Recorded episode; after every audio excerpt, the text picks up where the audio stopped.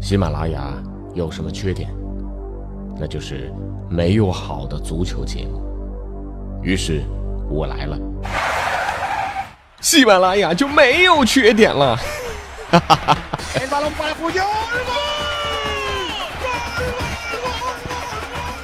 我是俊君，喜欢足球，听足球欢乐多。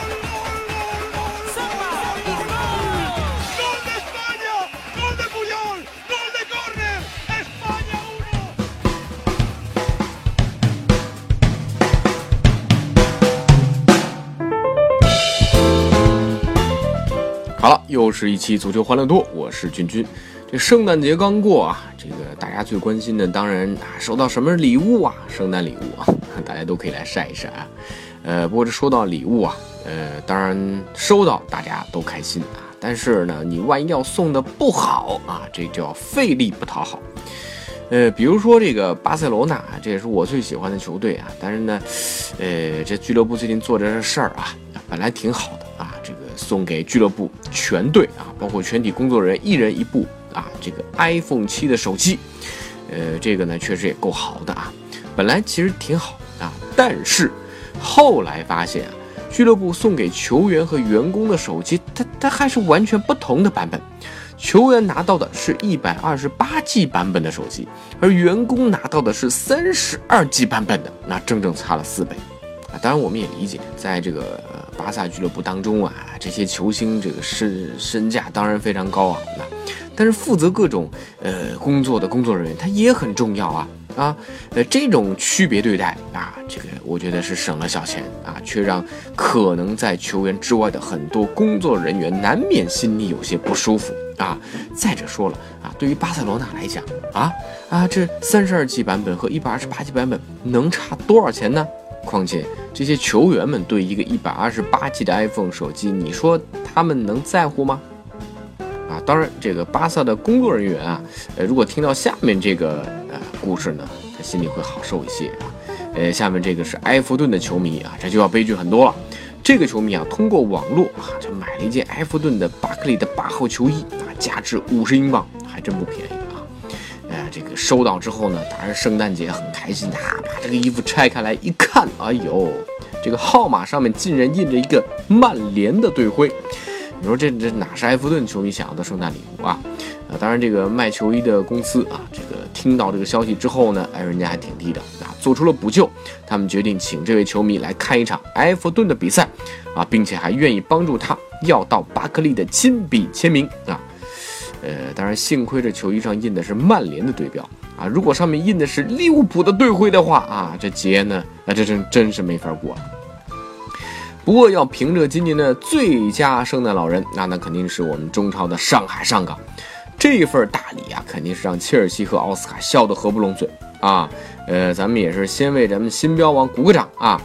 呃，不论奥斯卡的转会费是六千万欧还是六千万镑，那这个数字呢，都超过了他的队友胡尔克啊，无碍他成为了中超新标王。那关于他的薪水啊，这个英国媒体说周薪是四十万英镑啊，这样算下来呢。达到了两千零八十万英镑啊！C 罗、梅西已经哭晕在厕所。呃，这个事儿呢，咱们前几期节目已经说过好几次了啊。今天居然我看到这样一则新闻，说奥斯卡在最近接受天空体育采访的时候啊，表示自己加盟上海上港，他不是为了钱啊，也有竞技层面的考虑。他说啊，他小时候看过上海上港的比赛啊，为这样的俱乐部踢球一直是自己的梦想啊。上海上港是自己效力的俱乐部当中最好的。原来奥斯卡是隐藏了三十年的上港老球迷啊啊！这问题是上海上港俱乐部二零一四年收购东亚之后才成立，到现在三年不到啊！就算东亚成立于二零零五年，所以这应该是一条彻头彻尾的假新闻。呃，来中超啊，肯定啊钱不是全部的原因，我觉得充其量，他也就占到百分之九十九而已。这奥斯卡啊，四十万英镑的年薪啊，搅动的不仅仅是咱们国内的足球市场啊，呃，你这边一签约啊，那边梅西和巴萨的续约谈判又陷入僵局，啊，两边呢甚至到现在都没有能够坐在一起面谈啊，也就是通过电话简单交流一下，呃，这个到底什么困扰呢？那就是梅西要求世界第一高薪，呃，其实作为这个梅西来讲，这个要求也不太过分啊。梅西目前在巴萨的年薪是两千一百二十万欧元啊，不仅呢，呃，不如刚和皇马完成续约的 C 罗啊，呃，还不如在国家队的队友拉维奇啊。拉维奇呢效力河北华夏幸福啊，税后啊价值五千六百七十万美元的两年合同，当时是震惊欧洲啊。那巴萨想要留住梅西呢，不仅需要满满诚意啊，当然还需要一份令梅西满意的合同啊。这次呢，梅西团队狮子大开口了啊，索要八十二万英镑周薪。呃，这在巴萨来看，确实，他不是不想接受，他他确实太贵了啊。呃，梅西目前的年薪呢，收到大约是三十六万英镑啊，这个涨幅超过了一倍还多啊。呃，这基本上我觉得梅西团队是把中超之后的这些啊转会溢价也算上了啊，他们要确保梅西是世界第一年薪。这世界足坛都感受到中超带来的冲击浪潮了啊，所以 BBC 也出来说话了，说现在中超的引援有三个特点啊：一是对还处于当打之年的球星开始感兴趣；第二个是愿意支付超出市场估价的费用；三是能够提供非常惊人的年薪待遇。BBC 也说了，除了奥斯卡之外，像特维斯和上海申花呀、卡瓦尼、帕斯托雷和天津权健啊啊都有绯闻。上赛季啊，苏宁签下拉米雷斯和特谢拉，恒大签下 J 马，上港拿下胡尔克，这些外援的身价频频刷新了中国足坛的转会记录。人家总结的情况是啊，为什么中超俱乐部如此烧钱？这和中国政府重视足球有关系。中国政府希望中国队未来能够赢得世界杯啊，并且制定了相关的发展规划啊，包括修建足球学校啊，培养更多的青少年球员等等。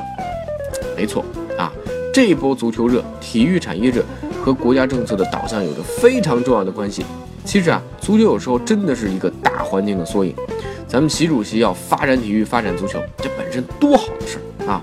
刺激政策先后也出台了，但是结果就是那么一堆人，为了投其所好，美其名曰响应政府号召，开始急功近利，大把烧钱。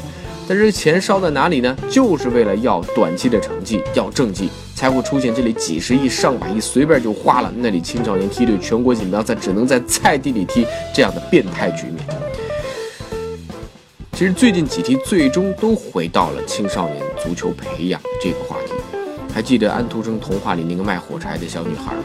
故事就发生在平安夜，当大家都在分享圣诞礼物的时候，这个穷苦的姑娘在冰天雪地里依靠火柴的光亮换取片刻的满足。但结局是不幸，而中国足球也是贫瘠的。如果不真正多做点符合足球规律的事情，就算再多钱，充其量也就是火柴变成烟花而已。就算现在照亮整个天空，片刻之后又是漫漫的长夜。什么才是中国足球真正的圣诞礼物？需要大家好好想一想。好了，敬请各位关注微信公众号“足球欢乐多”，也可以微博搜索“足球欢乐多 FM”。足球欢乐多的 QQ 群是幺七七幺六四零零零零。我是君君，下期再见。